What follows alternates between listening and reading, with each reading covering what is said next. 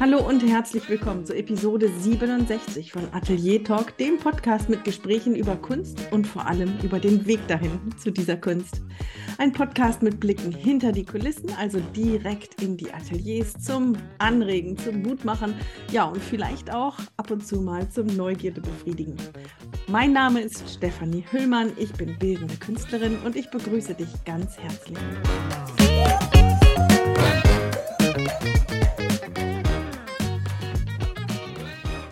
So, bevor wir einsteigen in das neue Thema, möchte ich einmal zurückschauen auf die letzte Episode. Vielleicht hast du zugehört, das war das Interview mit Ina Ross, die das Buch geschrieben hat, Wie überlebe ich als Künstlerin?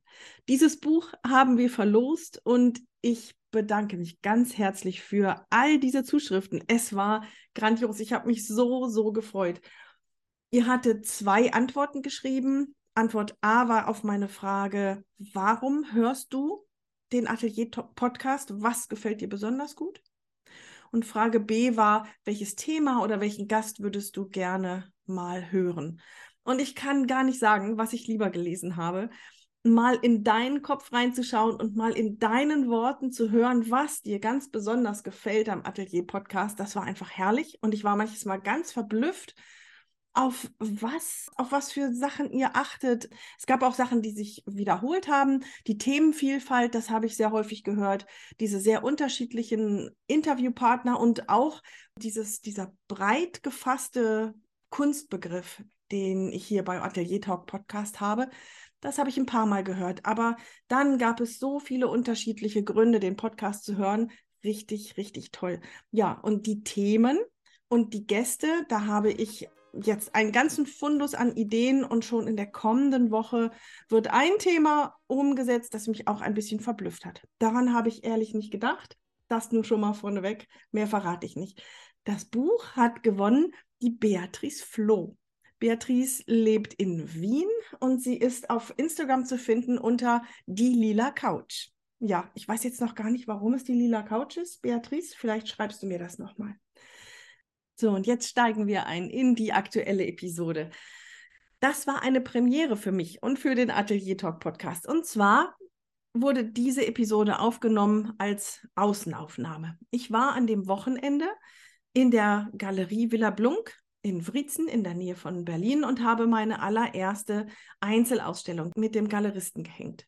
Das war super spannend. Das hat unheimlich viel Spaß gemacht und ich habe ab und zu meine Glücksflashs gekriegt. Es, hat, es war wirklich toll. So, und wir waren fast fertig mit dem Hängen. Dann haben wir erstmal eine Pause gemacht, haben einen Kaffee getrunken, haben uns vor den knisternden Kamin gesetzt und haben diese Episode aufgenommen. Wenn du also leichte Umgebungsgeräusche hörst, dann liegt es daran. Steffen Blunk ist Galerist, Kurator, er ist Leiter einer großen Ateliergemeinschaft, er ist Künstler, er ist Maler, er macht auch Installationen, er ist sehr breit aufgestellt. Es geht in diesem Gespräch unter anderem darum, wo genau sein Schwerpunkt ist, woran hat sich sein Herz geknüpft.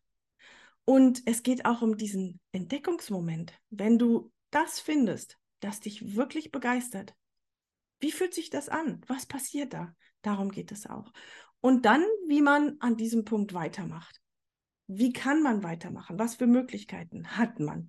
Und er gibt als Galerist und Kurator ganz wertvolle Tipps für Ausstellungen und beziehungsweise für Bewerbungen und was du sonst so machen kannst. Ein bisschen ein Blick hinter die Kulissen. Hör dir die Episode bis zum Schluss an, denn am Ende komme ich um die Ecke mit einem Angebot für dich. So, und jetzt erstmal ganz viel Spaß bei Episode 67 mit Steffen Blum. Lieber Steffen, ich freue mich riesig, dass wir uns die Zeit nehmen können für dieses Gespräch hier. Richtig, richtig klasse. Vielen Dank dafür. Gerne. Steffen, du hast einen ganz interessanten Lebenslauf und den würde ich gerne, bevor wir zum Hauptthema kommen, mal ein bisschen anschauen, denn er hat ja auch ganz viel zu tun mit unserem, mit unserem Hauptthema. Du bist nicht als Maler und als Kurator auf die Welt gekommen. Nachdem du, na, ich frage mal meine, meine Lieblingsfrage am Anfang. Warst du schon immer dieser kleine Junge, der zu Hause immer mit Stift und Zetteln gespielt hat und immer schon gemalt und gekritzelt hat? Also den ersten Teil der Frage kann ich mit Ja beantworten. Ich habe nämlich sehr früh angefangen, mit Stift und Zettel äh, etwas zu machen, aber zu schreiben, nicht zu malen oder zu zeichnen. Was hast du geschrieben? Ich habe, äh, ja, ja, gut, am Anfang wahrscheinlich einfach nur Texte abgeschrieben oder aus der Erinnerung heraus mir Geschichten aufgeschrieben und habe dann aber relativ früh auch angefangen, selber Kurzgeschichten zu schreiben und Gedichte und ähm, keine Ahnung, mit äh, zwölf oder dreizehn angefangen, den ersten Roman zu äh, verfassen, der aber nie fertig geworden ist. Also für mich war immer das Schreiben eigentlich äh, der mein künstlerisches ähm, Anliegen oder mein künstlerischer Beruf, ja. Also immer schon sehr kreativ, höre ich dadurch. Gibt es die Texte noch? Hast du noch welche von diesen? Ja, würde ich aber niemandem zu lesen geben. Also es gibt Texte, zu denen kann ich auch heute noch gut stehen. Das sind dann aber die, die auch schon, äh, ich sage mal so im Alter vielleicht von, von 20, Anfang 20 entstanden sind.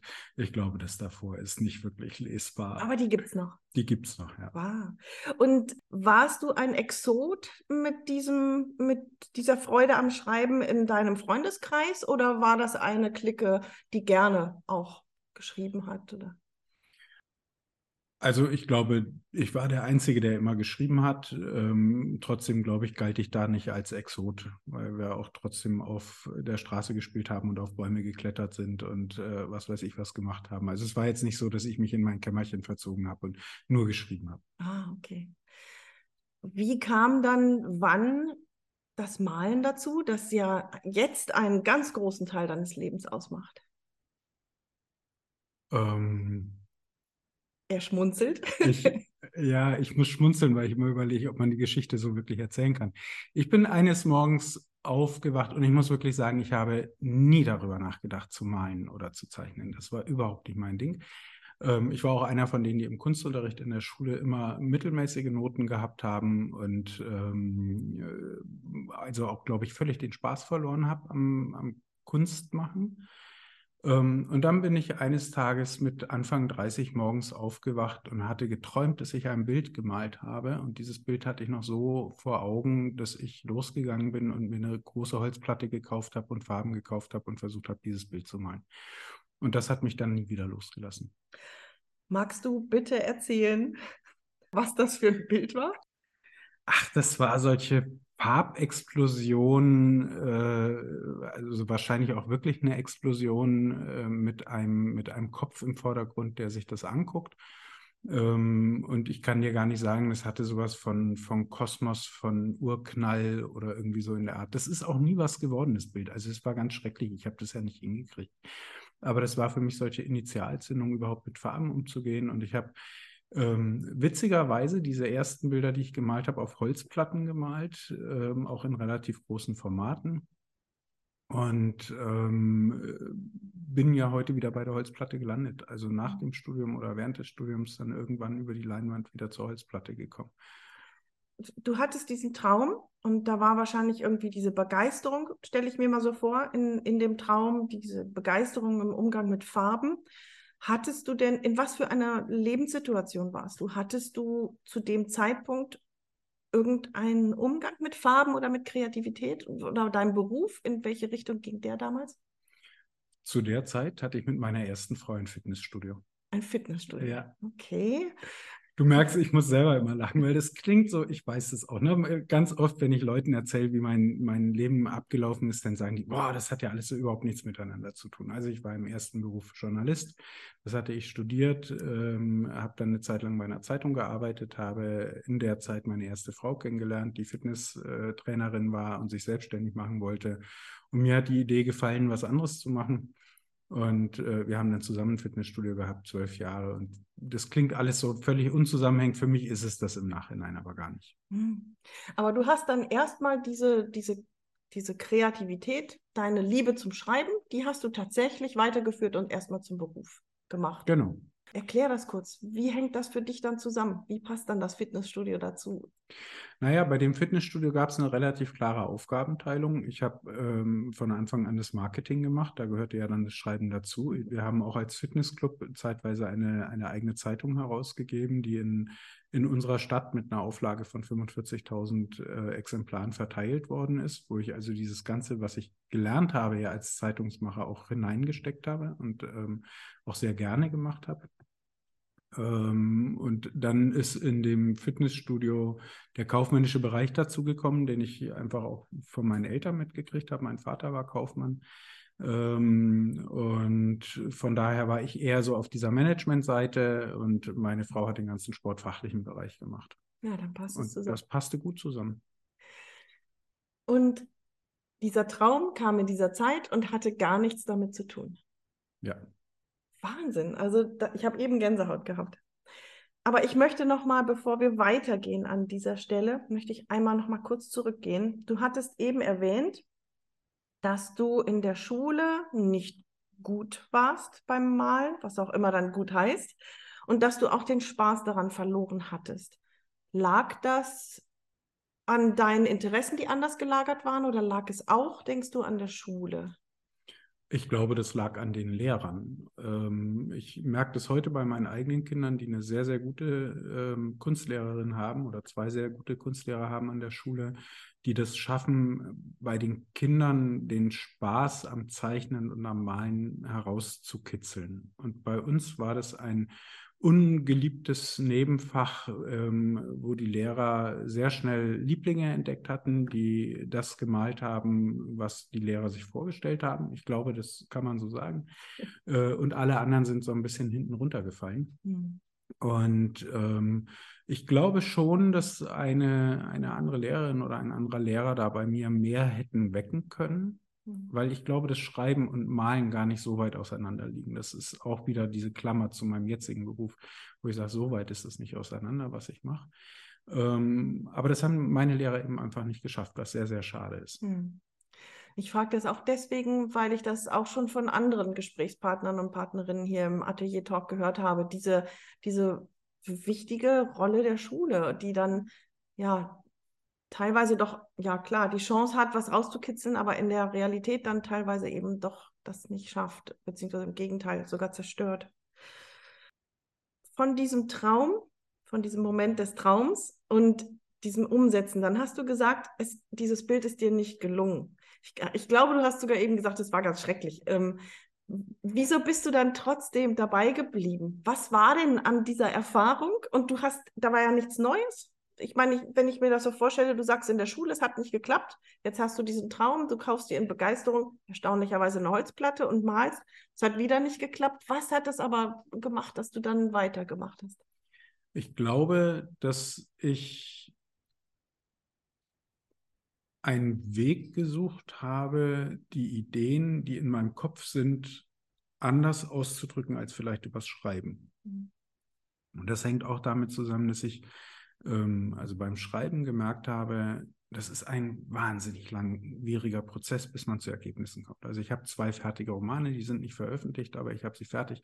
Und ich glaube, ich habe an beiden jeweils äh, fünf, sechs Jahre gearbeitet und auch intensiv gearbeitet. Und du hast am Ende immer noch kein wirklich sichtbares Ergebnis, sondern es ist ganz oft so, dass du das alles wieder, ver oder ich zumindest, alles wieder verworfen habe, wieder von vorne angefangen habe, nochmal wieder geändert habe und, und, und. Mhm. Und beim Malen habe ich sehr schnell gemerkt, das mag am Schluss kein gutes Bild sein, aber du hast sichtbare Ergebnisse. Mhm. Und ich habe ja auch, du kennst meine Kunst ja ein bisschen, du weißt, dass ich sehr viel politische Themen in meiner Kunst habe und dass ich gemerkt habe, dass das Malen ein, ein ganz schönes und ganz spannendes Mittel ist, auch sich journalistisch oder politisch auszudrücken, mhm. ähm, mit dem man Leute viel schneller und viel direkter berührt als vielleicht mit dem Schreiben zwischen diesem Traum und dem, was du eben beschrieben hast. Hm? Also diesen ganzen Prozess und deine Ausdrucksweise liegen wahrscheinlich, vermute ich mal, ein paar Jahre. Wie ging es denn weiter nach dem Traum? Hast du das Fitnessstudio heute noch und malst abends dann? Oder? Uh, das sind jetzt sehr dramatische Themen, auf die du uns da bringst. Nein, tatsächlich hat ähm, der Traum und das, was dann in, den, in, den, in der Zeit danach passiert ist, ähm, dazu geführt, dass ich mein Leben komplett geändert habe. Und ähm, sowohl, ich habe ja vorhin auch gesagt, mit meiner ersten Frau, ähm, also sowohl die Ehe kaputt gegangen ist, als ich dann auch das Fitnessstudio verlassen habe äh, und dann ja Malerei angefangen habe zu studieren. Also das, ich habe nach diesem Traum relativ schnell gemerkt, da ist was, was mir enorm schnell wichtig geworden ist. Wahnsinn. wo ich Mhm. enorm schnell gemerkt habe, für ein Hobby taugt das für mich nicht, sondern ich muss es entweder ganz bleiben lassen oder ich muss es professionalisieren. Und da war dann relativ zügig, also ich würde sagen innerhalb von drei Jahren, vier Jahren vielleicht, die Entscheidung auch, das äh, noch zu studieren. Kannst du das ein bisschen mehr beschreiben? Dieses Gefühl, ich wusste, da ist mehr. Hast du da Worte für? Kannst du das, kannst du uns da tiefer reinschauen lassen?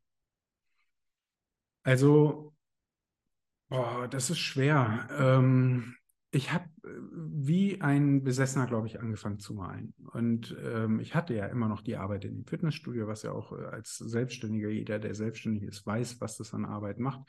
Wir hatten einen sehr großen Club, wir hatten ein Team von 20 Mitarbeitern, ähm, also immer 18 bis 20 Mitarbeiter. Wir haben äh, weit über 1000 Mitglieder gehabt. Das ist unheimlich viel Arbeit. Aber jede Minute, die ich mir irgendwie freimachen konnte, habe ich gemerkt, fange ich an zu malen habe keine Ahnung, wird jeder, der Künstler ist, wird jetzt innerlich schmunzeln, wird sagen, ja, macht jeder tausende von Bildern gemalt, also von denen alle nichts geworden sind, würde ich heute mal sagen, ganz viele davon sind, äh, existieren auch Gott sei Dank nicht mehr. ähm, aber du merkst dann einfach über diesen Zeitaufwand und darüber, wie wichtig dir das wird und was du bereit bist auch zu investieren an, an Lernen, an letztendlich auch an Geld. Ich meine, es ist kein, keine, keine billige Sache zu malen ähm, dass das einen Raum einnehmen will, ähm, den du ihm entweder ganz gibst oder eben gar nicht. Hm. Ich kann es gut nachvollziehen. Wir, also von, wir sind sehr unterschiedlich, unsere Leben sind sehr unterschiedlich, aber diesen Punkt, ähm, den haben wir gemein. Dieses, dieses plötzliche Gefühl, ich muss jetzt ganz schnell nach Hause und muss das weitermachen. Ich muss, irgendetwas in mir sagt, ich muss. Und ähm, das ist Wahnsinn. Was hat dich dann dazu gebracht, dass du sagst, das möchte ich tatsächlich auch studieren? Weil den Punkt, diesen Schritt habe ich nicht gemacht. Und ich frage mich bis heute, ist das schlau, ist es nicht schlau? Was hat dich dazu gebracht, das zu tun? Na, ich habe ähm, also ich bin irgendwann in Berlin zu einer Mappenvorbereitungsschule gegangen, die auch ähm, Beratungen gemacht haben, Erstberatungen und habe denen meine Arbeiten gezeigt und habe gefragt, sei mal ehrlich zu mir, sag mir, ob ich mir ein anderes Hobby suchen soll oder ob ich das tatsächlich weiterverfolgen sollte. Und äh, die haben dann auch zu mir gesagt, mach das mal weiter. Ähm, ich habe dann, ich weiß gar nicht mehr, ich glaube zwei Jahre lang an der Schule mitgearbeitet, als nicht offiziell als Schüler, sondern wir hatten solche Vereinbarungen, dass ich jederzeit da hinkommen konnte und, und eben da arbeiten konnte. Ähm, und habe bei denen sehr, sehr viel gelernt, habe denen auch sehr viel zu verdanken. Und habe dann eben irgendwann gefragt, sag mal, was hältst du davon, wenn ich das noch studiere? Und äh, der Michael, der die Schule geleitet hat, hat dann gesagt, das kommt darauf an, warum du das studieren willst. Wenn dir das darum geht, einen Abschluss zu machen, dann würde ich sagen, pff, schreib einfach einen ins Le in den Lebenslauf. Ähm, wenn du was lernen willst, überleg dir, wo du es machst, ähm, weil der auch von der Hochschullehre, glaube ich, gar nicht mehr so überzeugt war. Aber letztendlich hat er mich darin bestärkt, auch, auch zu studieren. Und ähm, ich war da ja schon in einem Alter, wo du nicht mehr ohne weiteres an eine staatliche Hochschule kommst. Also du äh, kennst es vielleicht, ähm, die viele staatliche Hochschulen haben eine Altersbegrenzung. Die sagen irgendwo so, keine Ahnung, Mitte 20 machen sie Schluss. Mhm. Ähm, er hatte dann ähm, umgefragt und hat gesagt, es gibt zwei, drei Unis, die mich auch nehmen würden ähm, und hat mir aber letztendlich die Empfehlung gegeben, mir eine private Akademie anzugucken, weil er gesagt hat, äh, das hat den Vorteil, du kannst in Berlin bleiben, du musst nicht jetzt nach Halle oder nach Greifswald äh, und ähm, was ja auch wieder bedeutet hätte, sein ganzes Leben umzuändern. Und letztendlich bin ich dadurch dann an eine private Hochschule gekommen, ja. Und was hast du in der Zeit berufen? Oder erstmal zurück ähm, zum Alter. Wie alt warst du denn etwa? Als Anfang 40. Nochmal bitte? Anfang 40. Anfang 40. Und beruflich, was hast du zu der Zeit gemacht? Na, als ich dann die Entscheidung getroffen habe, dass ich ähm, das studiere, ähm, habe ich das Fitnessstudio verlassen und habe angefangen, mein Geld damit zu verdienen, dass ich Webseiten für ähm, kleine und mittelständische Unternehmen eigentlich redaktionell betreuen wollte. Das war ja mein Beruf. Mhm. Ähm, und dann aber sehr schnell Firmen zu mir gesagt haben, kannst du uns nicht eine Website machen? Und ähm, ich dann über den Weg eben dahin gekommen bin, auch ähm, Webseiten zu gestalten und dann zu betreuen. Mhm. Und das ist sehr schnell, sehr gut gelaufen. Mhm.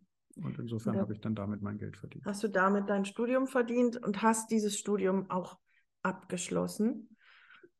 Würdest du im Nachhinein sagen, es war der richtige Weg? Absolut. Warum? Wenn du so spontan antwortest, warum? Weil ich in den fünf Jahren mit viel Zweifeln und viel Schmerzen den Weg gefunden habe, den ich heute in der Kunst habe.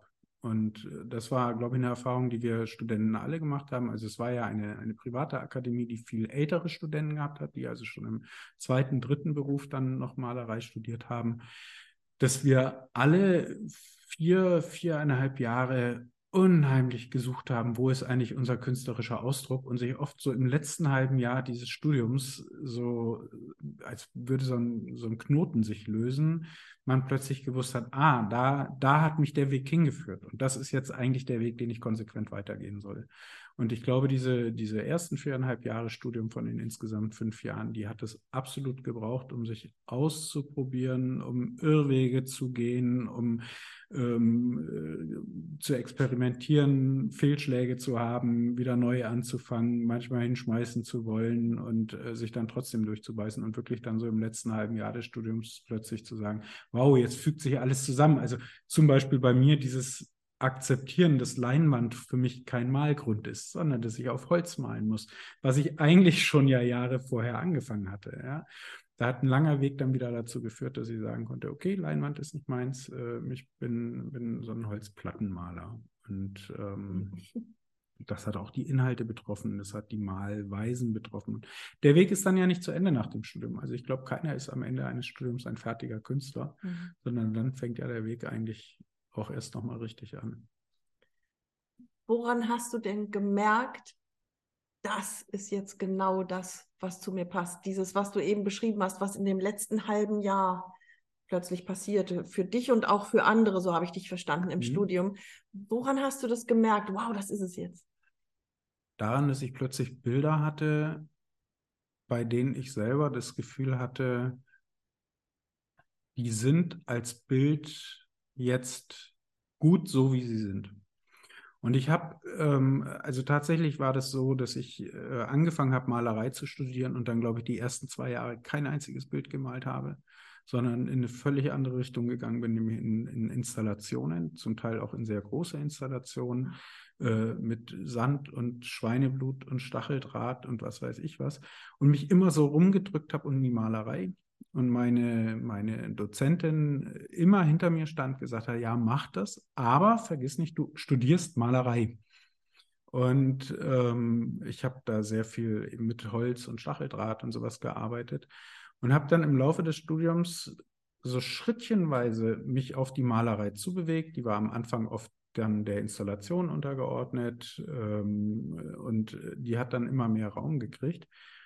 Und dann gab es einen Punkt, an dem ich ja angefangen habe, die Figuren aus meinen Bildern herauszuschnitzen. Und das war das, wo ich plötzlich gemerkt habe, hier laufen jetzt die Dinge alle zusammen. Also die, diese verschiedenen Fäden, das Installative, das, ähm, was manchmal auch so ein bisschen rau ist, äh, mit der Malerei, die eben dann eine Ölmalerei auf, auf Holzplatte, sehr genau, sehr, sehr liebevoll, sehr ausgiebig, und dann aber einen Stechbeitel und einen Hammer zu nehmen und Figuren aus seinen Bildern wieder rauszunehmen. Da haben dann Sachen plötzlich zusammengefunden, die, die vorher noch irgendwie nicht zusammengepasst haben. Und in dem Moment war eigentlich klar, das ist mein Weg.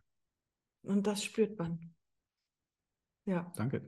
Jetzt versuche ich gerade mal die Kurve zu kriegen zu dem Thema, weswegen wir uns zusammengesetzt haben. Du bist ja nun nicht nur Maler sondern du hast eine Galerie, die Villa Blunk in Wriezen. Du hast ein Atelierhaus in Berlin-Oberschöneweide. Du kuratierst und organisierst Ausstellungen, kleinere, mittlere, große. Und ich frage mich, also das, das war der Grund, weswegen ich dich angesprochen hatte. Ähm, in meinem Kopf war es so, dass der Maler Steffen Blunk studiert hat seinen Weg gefunden hat und dann irgendwann in die Ausstellung gekommen ist, also in die Ausstellungsarbeit.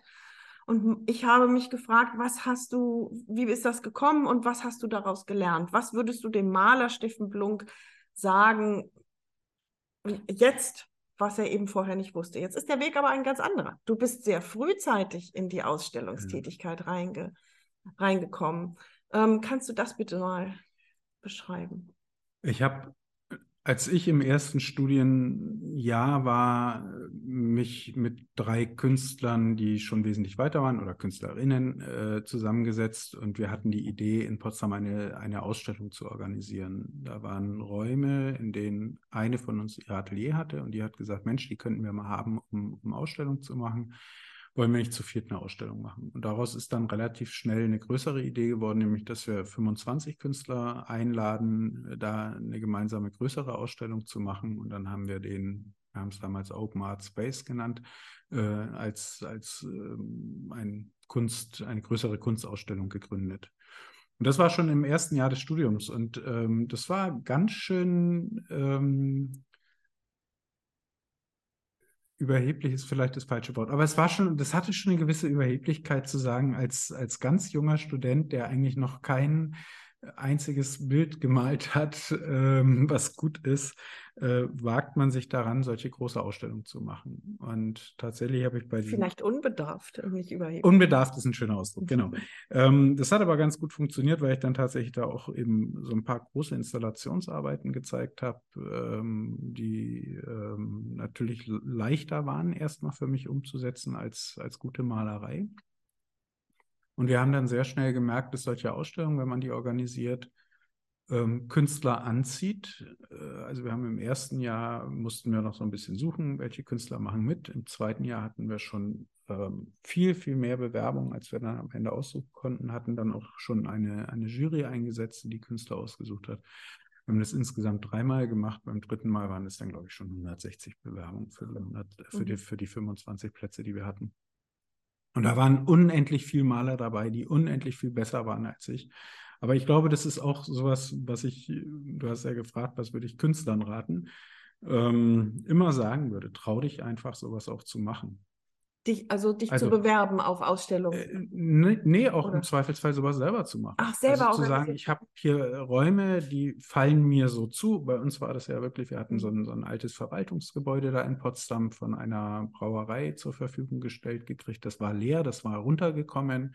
Und wir haben gesagt, wow, was für Möglichkeiten in solchen, in solchen Gebäude mit 25 Räumen 25 Künstler einzuladen und zu sagen, jeder kriegt seinen Raum und jeder kann da drin machen, was er will. Und ähm, ich glaube, das war schon, schon wichtig für, für mich, auch in Richtung Selbstvermarktung zu denken. Wie, wie komme ich auf den Markt? Wie präsentiere ich mich? Wie kann ich mich darstellen? Wie kann ich mich an der Öffentlichkeit zeigen?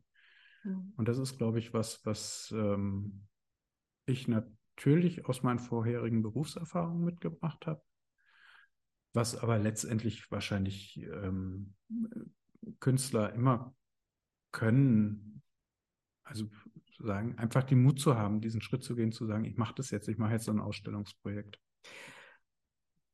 Nur, nur um sicher zu gehen, dass ich es richtig verstehe. Ähm, du bist, also du sagst, du hast von Anfang an diese Ausstellung unter anderem auch deswegen organisiert, um auch für dich eine Möglichkeit zu finden, um dich zu präsentieren, um deine Kunst zu präsentieren. Ja, also, natürlich. Ja, okay. Ja. Also dieser Open Art Space war ja mal geboren aus der Idee, dass wir zu viert eine Ausstellung machen und ja. dann aber diese, diese 25 Räume hatten und gesagt haben, wir werden doch jetzt keine vier Räume von den 25 bestellen, äh, bespielen, mhm. wenn wir auch 25 bespielen können. Und ähm, das ist ähm, natürlich eine großartige Chance gewesen für uns Studenten, in, ein, in einen Bereich reinzukommen, wo wir dann ja auch ähm, Galeristen kennengelernt haben, wo wir großartige andere Künstler kennengelernt haben, wo wir auch Sammler kennengelernt haben. Ähm, und das bringt einen dann ja auch wieder weiter. Ja. Mhm. Super spannend. Und das ist tatsächlich etwas, an das ich im Leben noch nicht gedacht hätte. Also ich, ich habe ja nun hier meine Ausstellung und es ist nicht meine erste, aber ich habe noch nie dran gedacht, ach, man könnte ja eigentlich mal selber organisieren und seine Sachen zeigen, sich mit ein paar Leuten zusammentun. Ähm, worauf würdest du sagen, wenn du jetzt eben ja Tipps gibst, worauf sollte man achten? Du hast ja auch gesagt, ähm, deine Malerei war damals nicht unbedingt so auf dem Stand, wie sie jetzt ist. Das war im ersten Semester, hast du gesagt, logisch. Oder deine Arbeiten. Ähm, würdest du einfach sagen, mach es trotzdem, versuch, stell auf die Beine, oder? Naja, ich habe ja bei diesem Open Art Space schon Arbeiten gezeigt, hinter denen ich stehen konnte. Eben diese großen ähm, Installationsarbeiten. Und mhm. du hast vorhin den Stuhl mit dem Stacheldraht gesehen und hast da auch drüber geschmunzelt. Das war aus dem zweiten Open Art Space ist der noch übrig geblieben, wo ich ein ganzes Haus aus Stacheldraht gebaut habe. Und da stand eben auch dieser, dieser Stuhl mit, dem, mit der Stacheldraht-Sitzfläche drin. Ähm, das waren schon Arbeiten, die mich selber auch überzeugt haben und denen ich auch bis heute stehen kann. Ähm, meine Malerei habe ich erst viel später angefangen dann auch zu zeigen. Und ich glaube, wenn jemand sagt, ich habe ein Ausstellungsprojekt oder ich könnte ein Ausstellungsprojekt machen, ähm, aber ich habe noch gar keine Kunst, die dem auch standhält, dann geht das, glaube ich, schief. Ich glaube, ähm, mein Vorteil war damals einfach, dass diese, diese Installationsarbeiten, dass die, dass die gut waren. Boah, klingt das schrecklich, oder wenn man sowas sagt. Aber man muss sich überwinden. Und ich habe, ich bin jetzt mal ganz platt, ich habe eigentlich das Gefühl, dass es Männern leichter fällt, zu sagen, arbeiten die da, die wirklich gut waren. Ähm, und das führt mich aber gleich zu meiner zweiten Frage. Wenn du sagst, du solltest Sachen zeigen, hinter denen du stehst. Ähm, es gibt ja tolle Künstlerinnen und Künstler und vielleicht, wenn ich bei dieser Thematik bleibe, eher Künstlerinnen als Künstler, die wirklich gute Sachen machen, aber sich einfach nicht trauen. Die einfach sagen, ja, meine Arbeit, ähm, ich weiß nicht, darf ich die zeigen? Sind die gut genug? Wie findest du denn diese, dieses Selbstbewusstsein? Wie kriegst du denn diese Bestätigung? Also erstmal glaube ich, dass du da völlig recht hast. Das fällt Männern leider immer noch sehr viel leichter zu sagen, hier bin ich, hier stehe ich und dazu stehe ich auch und das ist auch gut, was ich mache. Also ähm, ich glaube, dass Frauen da dringend lernen müssen, sich auch, auch breitbeiniger hinzustellen. Also es breitbeinig klingt, aber du weißt, glaube ich, was ich meine damit. Ähm, und ähm, das ist aber, das ist aber, glaube ich, ein langer gesellschaftlicher Weg. Also das ist ja nicht nur in der Kunst so, sondern das habe ich früher in meinem Fitnessclub witzigerweise auch erlebt, wenn wir da eine Aufgabe zu vergeben hatten. Ich habe gesagt, ich habe hier einen, einen Job, der bedeutet auch Verantwortung zu übernehmen. Dann hat mein weit überwiegend weibliches Team, die haben zu Boden geguckt, betreten und haben ähm, sich nicht getraut, sich zu melden. Und die äh, zwei, drei Männer, die ich in meinem Team hatte, die oft nichts konnten, die völlig am Anfang standen, die sofort gesagt haben, ja, ich mache das. Ich gesagt, du bist doch gar nicht in der Lage, das zu machen. Na, ist doch egal, ich probiere es halt. Ja? Mhm. Und das habe ich nie von einer Frau in meinem Team erlebt. Und das ist leider in der Kunst ganz ähnlich ähm, ja, müssen wir dran arbeiten. Hm. In der letzten Folge ähm, hatte ich ein Gespräch mit Ina Ross. Die hat über ihr Buch gesprochen, wie überlebe ich als Künstlerin. Und ähm, ich hatte sie gefragt, nach, ob, ob es ein Kapitel gibt, ein Lieblingskapitel in dem Buch. Und sie sagte sofort, oh ja, und zwar über die Frauen und die Kunst. Und ähm, sie hatte beobachtet, wie Frauen über ihre Kunst sprechen, dass sie schnell verkleinern und verniedlichen. Und sie sagte, und da, jetzt komme ich zu dem, warum ich das erzähle, sie sagte, dass die Frauen das immer noch machen, das ist größer als der Mensch. Es geht nicht um die eine Frau, die da sagt, ähm, ach ja, mein kleines Bild und sie steht dann da vor zweimal zwei Meter, ähm, sondern es ist größer als dieser Mensch. Es ist die ganze Gesellschaft, die da aus ihr spricht. Jetzt weichen wir gerade ab, aber das Thema ist einfach sehr, sehr spannend. Aber zurück, oder du holst gerade Luft, wolltest du doch was sagen? Nein, ich habe äh, im, im letzten Jahr ähm, zwei schöne Erlebnisse gehabt, die das auch schön dokumentieren. Das eine war mit einem ähm, norwegischen Künstler, der ein Bild in der Ausstellung von mir gehängt hat, wo ich gesagt habe, was soll das kosten? Und dann hat er sich das Bild angeguckt und hat gesagt, 5700 Euro. Und da habe ich zu ihm gesagt, es war ein kleines Bild, äh, relativ schnell gemalte Ölskizze. Ich, ich finde das ganz schön teuer. Und dann hat er gesagt, ich finde, das ist es wert. Und fast zur selben Zeit hatte ich äh, ein Erlebnis mit einer Künstlerin, die ich sehr schätze als, als Malerin, die auch schon bei mir ausgestellt hat. und die ähm, als ein, ein Kaufinteressent gesagt hat, Mensch, das Bild finde ich toll, in das bin ich ja total verliebt. Sie sagt, ach, finden Sie? Ich weiß nicht, ich bin mir noch gar nicht sicher, ob das fertig ist. Und das dokumentiert, finde ich, mhm. sehr, sehr gut genau diesen Unterschied. Mhm. Ja. Meine Frage, weswegen ich dieses Thema aufgebracht habe, hast du Tipps als Kurator und als Maler und als Mensch mit viel Lebenserfahrung. Hast du Tipps, wie Mann oder Frau, es sind viel Frauen, ich weiß, aber generell, wie kann man es denn überwinden und sagen, hey, ich mache jetzt mal diesen Schritt, ich versuche das mal. Sei es, sich auf eine Ausstellung zu bewerben oder eben dieser Tipp, den du gesagt hast, mach doch mal selber eine Ausstellung. Naja, ich glaube, ähm, bei bei mir und auch bei den Freunden, mit denen ich die Ausstellung zusammen gemacht habe, waren oft Orte Inspirationsquelle. Also wir haben einen Ort gesehen, eine Halle gesehen. Ähm, du weißt es, du warst ja jetzt auch in einer Ausstellung mit drin in, in Oberschöneweide. Diese Halle hat mich immer inspiriert. Die habe ich gesehen und habe gesagt, hier möchte ich gerne Ausstellungen machen. Mhm. Und ich glaube, das geht jedem Künstler so, dass der irgendwo einen Ort sieht und denkt, wow, hier muss man eigentlich eine tolle Ausstellung machen können. Und ich glaube, in dem Moment, wo man den Impuls hat, muss die nächste Frage sein, wie kriege ich das organisiert? Mhm. Also nicht mache ich es oder mache ich es nicht, sondern wie mache ich es? Mhm. Und ich glaube, das ist so das Erste, was wir alle lernen müssen, ähm, nicht zu fragen, traue ich mir das zu oder mache ich das oder mache ich es nicht, sondern eben wirklich eher zu sehen, wie schaffe ich eine Lösung, wen muss ich ansprechen, um den Raum zu kriegen, wen kann ich als Künstlerkollegen ansprechen, wen kann ich auch, wenn es sein muss, als Kurator ansprechen und sagen, ich habe hier einen tollen Raum, ich möchte da gerne eine Ausstellung machen, aber ich bin ja kein Kurator, sondern Künstler, kannst du dir vorstellen, dass du die Ausstellung kuratierst. Mhm. Also auch das geht ja. Mhm. Also sich Verbündete suchen. Und ich glaube, da müssen wir ähm, weg von der Hoffnung, dass uns irgendwann der Galerist entdeckt und berühmt macht.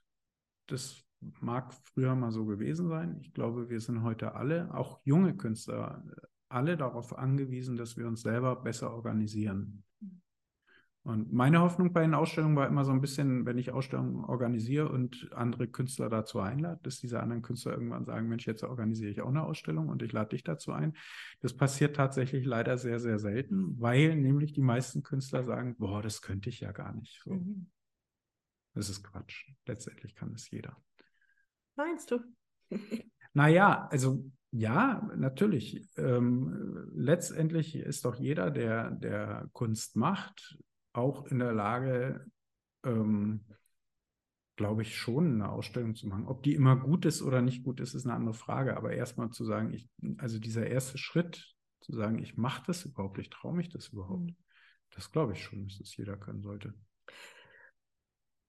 Wenn wir jetzt mal weggehen von diesem Thema, selber eine Ausstellung zu organisieren, entweder alleine oder mit anderen, sondern ähm, ich stelle mir mal die Situation vor, da sind Künstlerinnen und Künstler, die sich gerne auf eine Ausschreibung oder auf eine Ausstellung bewerben möchten. Hast du da Tipps als Kurator, als Organisator? Gibt es da Dinge hinter den Kulissen, die du Malerinnen, Fotografinnen und so weiter ähm, geben wollen würdest? Also ja, ähm, ich bin jetzt gerade so ein bisschen am Überlegen, wie, wie man das ordnet. Das erste ist, das ist auch eine Erfahrung aus unseren, aus unseren ersten Ausstellungsprojekten. Bewerbungen müssen prinzipiell professionell sein. Das heißt, ich muss die Bewerbungsausschreibung sehr genau lesen und wenn da drin steht, wir erwarten das und das und das, dann muss auch das und das und das in der Bewerbung sein. Das klingt vielleicht profan, aber tatsächlich ist es so, dass oft schon ein Drittel aller Bewerbungen rausfliegt, weil sie den ähm, geforderten ähm, Gegebenheiten nicht entsprechen. Tatsächlich. Ja. Und ähm, das ist übrigens überall so. Das ist auch in Kunstvereinen so. Wenn man sich in Kunstvereinen bewirbt, ähm, ich kenne das von, von verschiedenen Kunstvereinen, dass die sagen, ein gutes Drittel der Bewerbung fliegt bei der Vorbeurteilung schon raus weil die Bewerbungsanforderungen gar nicht ordentlich gelesen worden sind. Das ist das eine. Ich glaube, man muss es also ernst nehmen, man muss das schon professionell machen. Das zweite ist aber, und das klingt jetzt vielleicht paradox, aber man darf es auch wieder nicht zu ernst nehmen. Also ich habe immer dann den, ähm, die meisten Erfolge gehabt, wenn ich irgendwie eine Ausschreibung gesehen habe und gedacht habe, ach Mensch, da kannst du dich auch mal bewerben und so nebenbei und äh, ganz schnell das gemacht habe ähm, dann waren es oft die Sachen, wo ich ähm, dann eine Zusage gekriegt habe und gedacht habe, ach, guck an, so funktioniert das. Warum, woran ähm, lag das dann? An einer gewissen Ich glaube daran, genau, ich ja. glaube daran, dass man sagt, das ist dann trotzdem professionell, ich lese mir das auch nicht durch, ich schicke auch genau das hin, was man von mir erwartet. Aber ich nehme das jetzt selber nicht so, so sehr grimmig ernst. Und ich glaube, das spielt eine ganz große Rolle. Es ist wahnsinnig frustrierend, Absagen zu kriegen, für jeden von uns. Und ich glaube, dass man, das, ähm, dass man sich selber hilft, wenn man es so ein bisschen sportlich sieht und sagt, es gibt so ein Gesetz der großen Zahl. Ich weiß, irgendwann von zehn Bewerbungen wird eine angenommen. Und manchmal sind es halt 15 und manchmal sind es auch nur sieben oder sechs. Aber es gibt irgendwo immer solche, so ein Verhältnis. Und ähm, ich stecke die Absagen stecke ich einfach weg, in dem Wissen, die nächste oder übernächste äh, Bewerbung ist dann halt eine Zusage. Ähm, und das ähm, können, glaube ich, viele nicht, sondern die sagen ja nach drei, vier Bewerbungen, oh, ich mache das lieber gar nicht, weil ich Angst habe, ähm, dass ich wieder abgelehnt werde. Und mir hat aber mal ein Galerist, und das war ein sehr, sehr wichtiger äh, Ratschlag für mich selber, der hat gesagt, bewirb dich nicht, um am Ende auch genommen zu werden oder einen Kunstpreis zu kriegen oder so, sondern bewirb dich in dem Wissen, wenn da eine sechsköpfige Jury sitzt, dass du vielleicht fünf nicht gefällst, aber der Sechste findet dich gut und der merkt sich deinen Namen. Mhm. Und irgendwann ähm, kommt er auf dich zu. Mhm. Das ging damals in dem Gespräch darum, dass ich den gefragt habe, ob das sinnvoll ist, sich bei Galerien zu bewerben. Und dann hat er gesagt, er würde es nicht machen. Als Galerist findet er das eher unangenehm. Er möchte die Künstler entdecken. Aber sagt eben genau das. Er sitzt auch in Jurys und er weiß, da werden oft Künstler abgelehnt, von denen er dann begeistert ist. Und die beobachtet er dann manchmal zwei, drei Jahre. Und nach zwei, drei Jahren spricht er die an und sagt, äh, äh, kannst du dir vorstellen, dass wir zusammenarbeiten. Es widerspricht so ein bisschen dem, was ich vorhin gesagt habe, dass man heute nicht mehr warten soll, bis der große Galerist einen entdeckt. Aber tatsächlich ist es eigentlich schon dasselbe, weil es eben auch sagt, bewirb dich, wo immer du kannst. Irgendjemand wird schon auf dich aufmerksam. Ich finde auch, das widerspricht sich nicht. Und gerade wenn du sagst, dieses Gesetz der großen Zahl, das ich nicht kannte, dann bedeutet das ja auch, dass du empfiehlst, eigentlich möglichst viele Bewerbungen einfach auch rauszuhauen. Denn wenn ich mich nur bei dreien bewerbe und genau. diese drei dann schief gehen, gut, dann, dann funktioniert dieses Gesetz nicht. Und wir haben ja auch jetzt heutzutage die gute Chance, es kostet ja nicht mehr viel. Wir müssen ja keine aufwendigen Mappen drucken lassen und so weiter, sondern wir können uns ganz, ganz viel ja auch digital bewerben. Klar, es gibt dann manches Mal diese Beträge, die man bezahlen muss. Aber ich wollte eben noch irgendwas sagen. Jetzt habe ich glatt den Faden verloren und finde ihn im Moment nicht. Das gibt es ja nicht. ich wollte auf etwas hinaus. Ach so, doch, ich weiß es jetzt gerade wieder. Und zwar, ähm, also ich, so richtig glatt ist der Übergang gerade nicht, weil ich den Faden zwischendurch mal abgerissen habe, aber ich habe ihn, ich schnappe ihn mir wieder und komme zurück zu diesem, was du gesagt hast. Wir sind alle enttäuscht, wenn wir Absagen bekommen. Und das war bei mir am Anfang tatsächlich anders. Und zwar habe ich mich beworben zu einer Zeit, in der ich gedacht habe, uh, ich, also ich habe noch nie eine Ausstellung gehabt und mal sehen, ob das jemals was wird. Und so richtig dran geglaubt habe ich nicht. Und ich habe dann ähm, Bewerbungen ausgeschickt und ich habe Absagen gekriegt. Und dann habe ich mir gedacht, naja, ist ja klar, ich habe ja auch nicht damit gerechnet. Und dann kam irgendwann die erste Zusage. Ich bin vom Stuhl gefallen vor Begeisterung. Aber deswegen, weil ich einfach nichts erwartet hatte, hat es auch nicht wehgetan.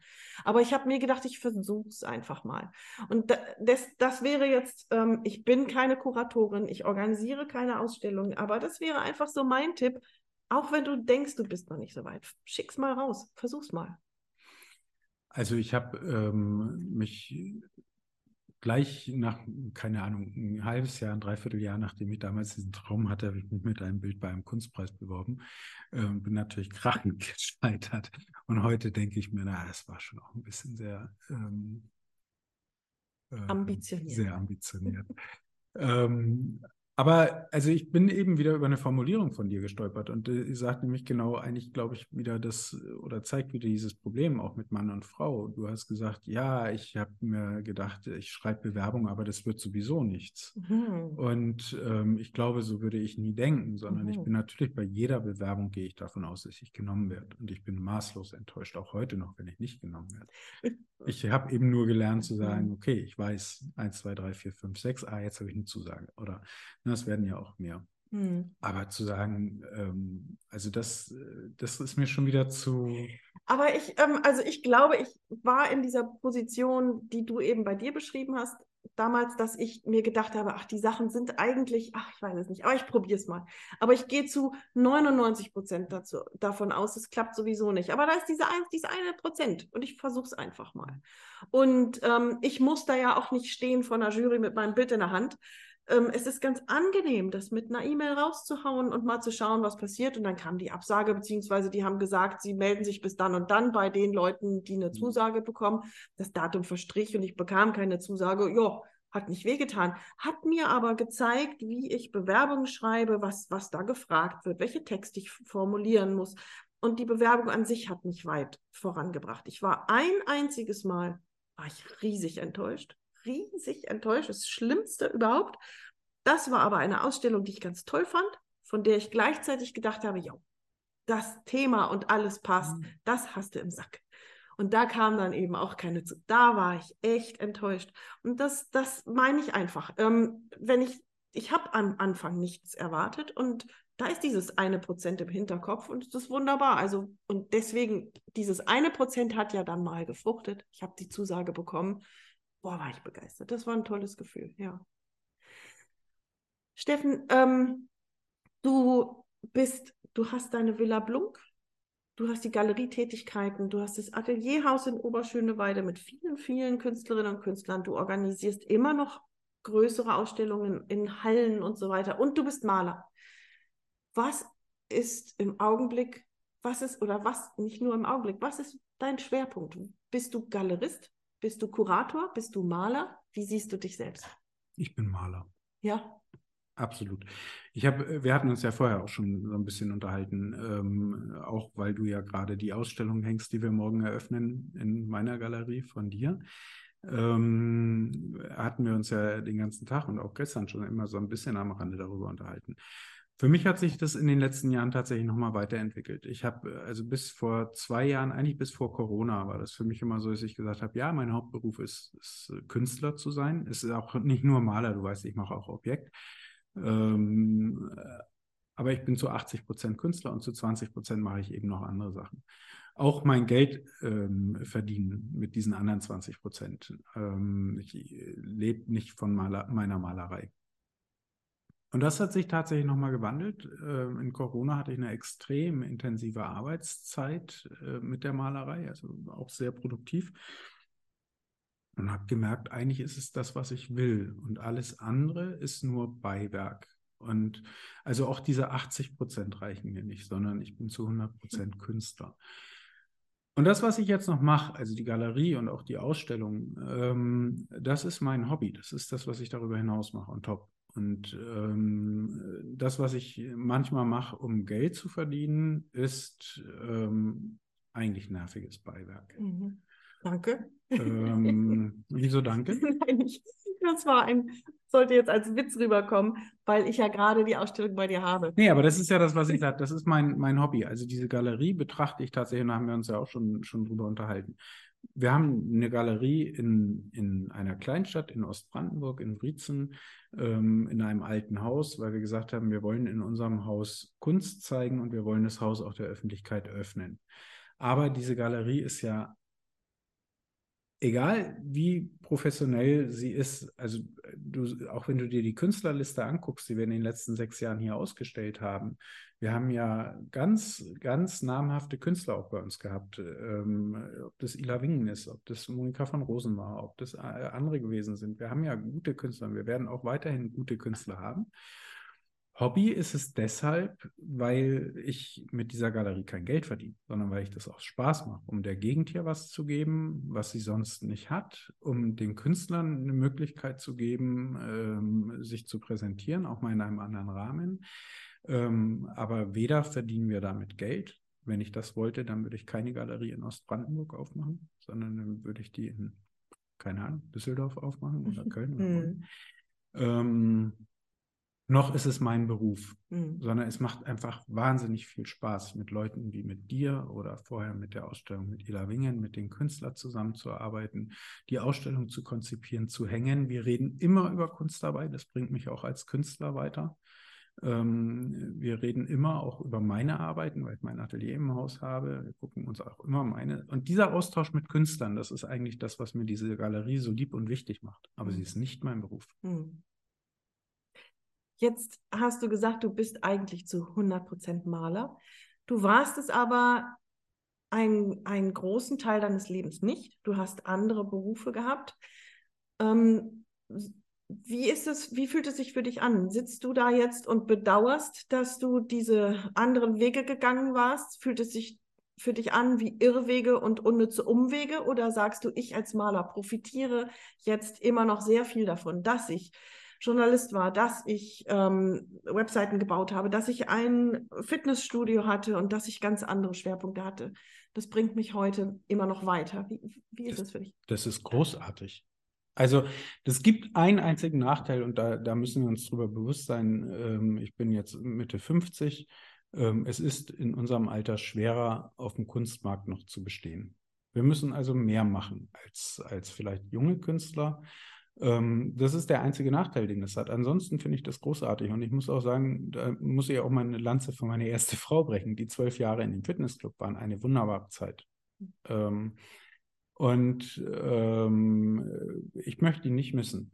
Und natürlich ist es genau das, dass ich zum Beispiel das Atelierhaus gemacht habe in, in Oberschöneweide, dass ich den Mut hatte zu sagen, ich miete mir, mir Räume in dieser Größenordnung und äh, hole mir da andere Künstler rein. Ähm, das konnte ich ja nur, weil ich diese Erfahrung hatte, auch im, im, Wirtschaftsbereich, auch im kaufmännischen Bereich, zu sagen, funktioniert das überhaupt? Mhm. Ähm, und äh, nein, ich möchte eigentlich gar nichts müssen. Und ja. die, die Zeit als Journalist, ähm, ja, also wie gesagt, die findet sich ja in meinen Arbeiten wieder. Mhm. Super, schön, freue ich mich. Also sehr spannend, vielen Dank. Bevor ich zum allerletzten Teil des Atelier Talks komme, ähm, du hast eben schon erwähnt, ich habe mein Atelier hier im Haus. Mhm. Kannst du uns bitte einen kleinen Blick in dein Atelier geben? Wie groß ist das ähm, oder wie klein? Das ist ein ausgebauter Dachboden. Ich glaube, er hat 85 Quadratmeter hat den großen Nachteil, dass er keine geraden Wände hat, sondern eben nur äh, ein, ein äh, sehr hohes Spitzdach. Ähm, Wie hängst du dann Sachen? An Ketten? Ja, ich weiß, worauf die Frage abzielt. Das ist ganz gut. Ich habe irgendwann angefangen, damit ich überhaupt Bilder hängen kann, ob zum Trocknen oder zum Zeigen, die an, an Ketten von den Dachbalken abzuhängen. Und das zieht sich durch mittlerweile auch in die Ausstellung, weil genau in Oberschöneweide, in der großen Ausstellung, wo du auch dabei warst, hatte ich Bilder an Ketten gehängt und jetzt in dem, in dem Bundestagsbüro ähm, von der, oder in dem Abgeordnetenbüro von der Bundestagsabgeordneten hier in Müncheberg, da hängen meine Bilder auch an Ketten.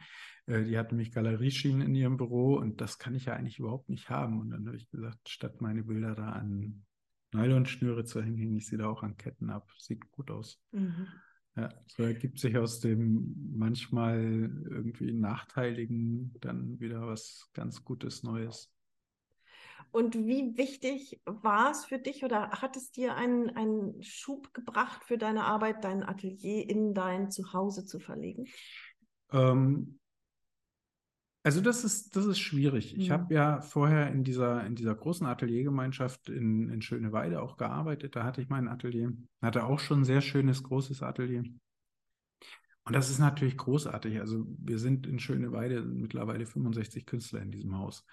Ähm, und das ist natürlich ein, ein unglaublich lebendiger Austausch. Der fehlt mir hier tatsächlich mhm. oft Das andere ist, ich bin völlig frei in dem, was ich mache. Ich lebe hier, ich wohne hier, ich kann äh, jederzeit arbeiten. Ähm, und äh, das ist auch wieder was, was Großartiges. Aber ich, also mir fehlt es schon manchmal auch in Schöneweide noch, noch einen Ort zu haben, wo ich selber auch arbeiten kann.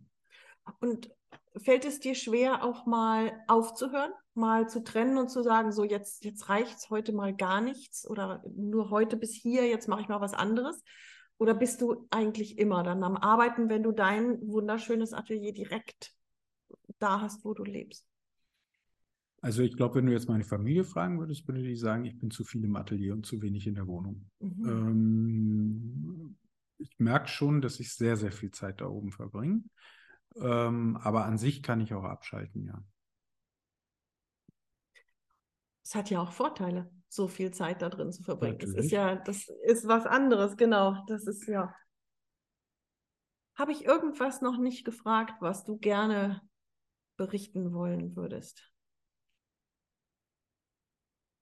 Ich glaube nicht. Dann komme ich zum allerletzten Teil des Atelier Talks. Ein paar Fragen, die ähm, dich noch mal ein bisschen anders uns also so kennenlernen lassen. Und zwar, ich fange immer an mit der gleichen Frage. Kaffee oder Tee? Kaffee. Das kam sehr spontan. Nie Tee? Fast nie Tee? Doch, ich finde, äh, also vor allen Dingen auch, auch äh, vielen schwarzen Tee finde ich sehr, sehr ähm, lecker. Aber das ist für mich dann ein Ausnahmegetränk. Und Kaffee ist, ähm, ist halt Kaffee. Lebenselixier. Äh, ist halt, ist halt da, ja. Backen oder kochen? Beides beides mehr kochen, aber ich backe auch gerne mal. Also weißt, heute habe ich äh, schon drei Kuchen gebacken für morgen für die Ausstellungseröffnung. Macht mir auch Spaß. Üblicherweise ist es so, dass eher meine Frau die Kuchen backt und ich koche. Aber ich mache beides gern. Deswegen frage ich nämlich, wir sind gestern angekommen und haben eine super leckere Suppe bekommen und heute habe ich die Kuchen gesehen und ähm, ich selber koche wahnsinnig gerne. Ich hasse Backen. Also es ist wirklich sehr extrem. Aber es ist beides kreativ. Also es ist ja beides auch, finde ich, mit, mit der Kunst ganz nahe verwandt. Ne? Ja, Backen finde ich eben nicht. Man muss sich so eng an das Rezept Nö. halten, damit er nicht zusammenstürzt. Doch, ja. das geht, ja, ja. Meditation oder Sport? Sport. Ich habe jetzt gerade so ein bisschen überlegt, weil ähm, ich ähm, an Meditation bin ich nie rangekommen, gar nicht. Und Sport kommt immer zu kurz im Alltag. Ich äh, habe aber den, also das große Glück, dass ich ein Pferd habe und das zwingt mich natürlich dazu, zwei, drei, im Idealfall viermal in der Woche reiten zu gehen. Ähm, das ist mein Sport, den ich habe. Mhm. Aber ich müsste mehr machen. Mhm. Ja, gut, wer nicht, ne? Mhm. Dankeschön, lieber Steffen. Noch eine letzte Frage. Schreibst du denn immer noch? Pressetexte? ähm, ja, also es ist, ähm, ich arbeite jetzt seit, seit Corona so ein bisschen an meiner eigenen Familiengeschichte. Und da werden Bilder sicherlich auch durch Texte ergänzt. Ähm, aber ich weiß noch nicht, worauf das so insgesamt rausläuft. Ähm, ansonsten eher selten. Hm. Die Malerei hat es abgelöst, ja. ja. Vielen, vielen Dank, Steffen. Das war ein toller Einblick, sehr spannend. Ich danke dir. Wenn du jetzt neugierig geworden bist, ein bisschen mehr über Steffen Blunk und seine Kunst zu erfahren und auch über seine Galerie, die Villa Blunk, dann findest du alles auf www.steffen-blunk.de und villa-blunk.de. Auf der letzten Webseite ist auch meine Ausstellung zurzeit dargestellt. Die läuft bis 15. Januar. Vielleicht hast du ja Zeit und Lust, da mal vorbeizuhüpfen. Und wenn dir diese Episode gefallen hat, dann empfehle doch bitte den Atelier Talk Podcast weiter. Wenn du einen Link schickst von Spotify über WhatsApp oder per Mail, dann hilft das unheimlich, dass wir besser gefunden werden. Und wir, das heißt ich, Stefanie Hüllmann, mit allen diesen Künstlerinnen und Künstlern, die sich hier vorstellen und ihre Tipps und Ideen preisgeben. Alle Hintergründe, alle Fotos findest du auch auf atelier-talk.com. Zusätzliche Infos auch auf Instagram, Atelier Talk. oder bei mir Stefanie Hüllmann. So, und jetzt komme ich zu dem Angebot, von dem ich am Anfang gesprochen habe. Steffen Blunk gibt ja den Tipp, vernetzt euch, packt an, macht selber, überlegt, was für Projekte ihr aus dem Boden stampfen könnt. Wenn du so ein Projekt in der Hinterhand hast oder vielleicht in den nächsten Tagen dir was einfällt und du aber im Augenblick noch nicht weißt, mit wem du das einmal laut durchdenken kannst, jemand, der vielleicht nicht so tief drin steckt wie du, sondern ein Kopf von außen, der da mal mit dir gemeinsam draufschaut, dann kontaktiere mich. Schreib mir eine Mail, schreib eine DM auf Instagram. Ich schaue das mit dir gemeinsam an und wer weiß, was sich daraus ergibt. So, das war's für heute. Ich hoffe, es hat dir Spaß gemacht. Wir hören uns in zwei Wochen wieder mit der letzten Episode für dieses Jahr und es gibt einen ganz besonderen Jahresrückblick. Tschüss, alles Gute, bis dann.